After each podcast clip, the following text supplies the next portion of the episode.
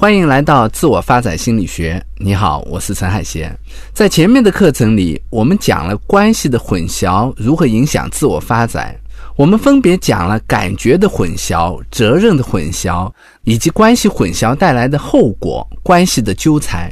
那么，知道了不健康的关系给我们带来的危害后，你肯定也想知道怎么建立健康的关系。从这一讲开始，我们会花两节课的时间来聊聊这一个问题。这一讲我们主要来说说处理人际关系的一个基本原则——课题分离。课题就是研究课题的那个课题。首先，我们来思考一下，我们为什么有人际关系的烦恼？其实，主要的根源就是分不清什么是别人的事儿，什么是我的事儿。一个人如果分不清什么是自己的事儿，什么是别人的事儿，他就很容易变得敏感内向。容易受他人的情绪的影响，容易活在别人的评价和期待中，把别人的期待变成自己的期待，把别人的情感当做我们自己的情感。而自我发展成熟的标志，就是越来越能分清楚别人的事儿和我的事儿，别人的情感和我的情感。自我的边界就是通过这种区分确立起来的，这就是客体分离。客体分离是心理学家阿德勒提出的一个理论，它指的是要想解决人际关系的烦恼，就要区分什么是你的课题，什么是我的课题。我只负责把我的事情做好，而你也只负责把你的事情做好。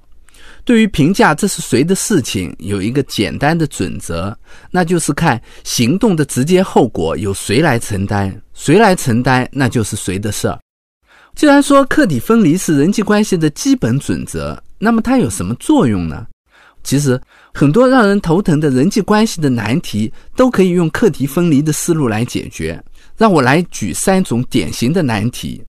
第一个难题是很多人不知道怎么表达自己的需要，比如说室友太吵了，我不知道该怎么说；朋友借了我几百块钱，但是他忘了，我不知道该不该问他要。同事抢了我的功劳，我不知道怎么表达我的不满。表达需要之所以困难，是因为我们总是根据想象中别人的回应和看法来决定我们应不应该表达，而不是根据我们自己真实的需要。如果我们在以往的人际关系中遭受过很多的拒绝，那会让表达需要变得更加困难。可是从客体分离的角度来思考，这件事儿就变得简单了。表达我们的需要，这就是我们自己的课题；而别人会接受还是会拒绝，那是他们的课题。你不能把自己变成一个探测他人需要的敏感的雷达，而看不到自己的需要。需要的正当性不是通过想象别人会怎么反应来确认的，而是通过我们自己的表达来确认的。也许别人不一定能满足我们的需要，可是表达需要本身，它也是一种需要。至少这种需要我们可以自己来满足。第二个难题是很多人不知道该怎么拒绝别人。我有一个朋友，他是个老好人，同事有事儿总是找他帮忙，有些事儿他并不乐意做，可总也不好意思拒绝，这样他就变成了公司里的救火队员。可是呢，他内心又有很多的抱怨，经常觉得同事利用了他。我就问他：如果你拒绝别人，你会担心什么？他说：我担心别人说我小气。这点忙也不肯帮，同样用课题分离的思路来理解这件事儿，也会变得清晰一些。别人提出请求，那是别人的事儿，他遇到困难应该提出请求。可是你接受还是拒绝，那是你的事儿，你也不能因为自己拒绝有困难，就抱怨别人不应该提出请求。如果你拒绝了，别人会怎么评价你，那又是别人的事儿了。它既不是你能控制的，也不是你能剥夺的。别人怎么评价你，不应该成为你行事的准则。第三个难题是我们总是因为害怕失败而不敢尝试。可是害怕失败，害怕的是什么呢？说到底，还是害怕别人的评价。我有一个朋友，经常担心自己在公司表现的不好，担心 HR 会给他的绩效打不合格，因为他们的公司实行的是末位淘汰制，所以他很焦虑，甚至都没有办法好好工作了。我跟他开玩笑说。我觉得 HR 应该分一份工资给你，你一直在操心 HR 的事儿，却没有好好做你自己的工作。我的一些来访者也会担心 HR 看不上他们的简历而不敢去投简历找工作。我也会跟他们说，你其实不是觉得你自己不行，而是觉得你自己很行，至少比 HR 专业，因为你相信自己对自己的判断比 HR 更准确。我会说，如果你想要找一份工作，你就应该去投简历，你把简历投了，你的课题就完成了。判断你合不合格，那是 HR 的课题。如果他觉得你资历不够，那你也别难过，毕竟这是他们的工作。可是如果 HR 觉得你还不错，那你也别质疑人家的决定，哪怕你觉得自己很糟。如果说普通的人际交往可以遵循课题分离的原则，那么家人和爱人之间的关系呢，其实也可以遵循相似的原则。只不过，就像我们前面依恋理论里讲到的。因为我们和家人之间的情感联系更加紧密，我们对家人的感受也更加敏感。要用课题分离的原则来处理我们和家人的关系，会更困难。在咨询室里，我经常遇到的一个难题是父母和成年子女的情感纠缠。我曾遇到一对母女，爸爸出门在外做生意，很少回家，妈妈一直把教育女儿成才当做唯一的人生目标。为了陪女儿读书，还把自己的房子卖了，租在女儿的高考旁边。后来女儿长大了，马上要出国读书了，她对女儿各种控制，跟女儿去参加同学会，女儿回家稍微晚一些，她就打很多电话问。女儿也很逆反，母女俩经常吵架。我问妈妈：“你为什么把女儿看得这么紧？”妈妈说了一堆，比如说我女儿自我管理能力不行啊，我女儿心智还不够成熟啊。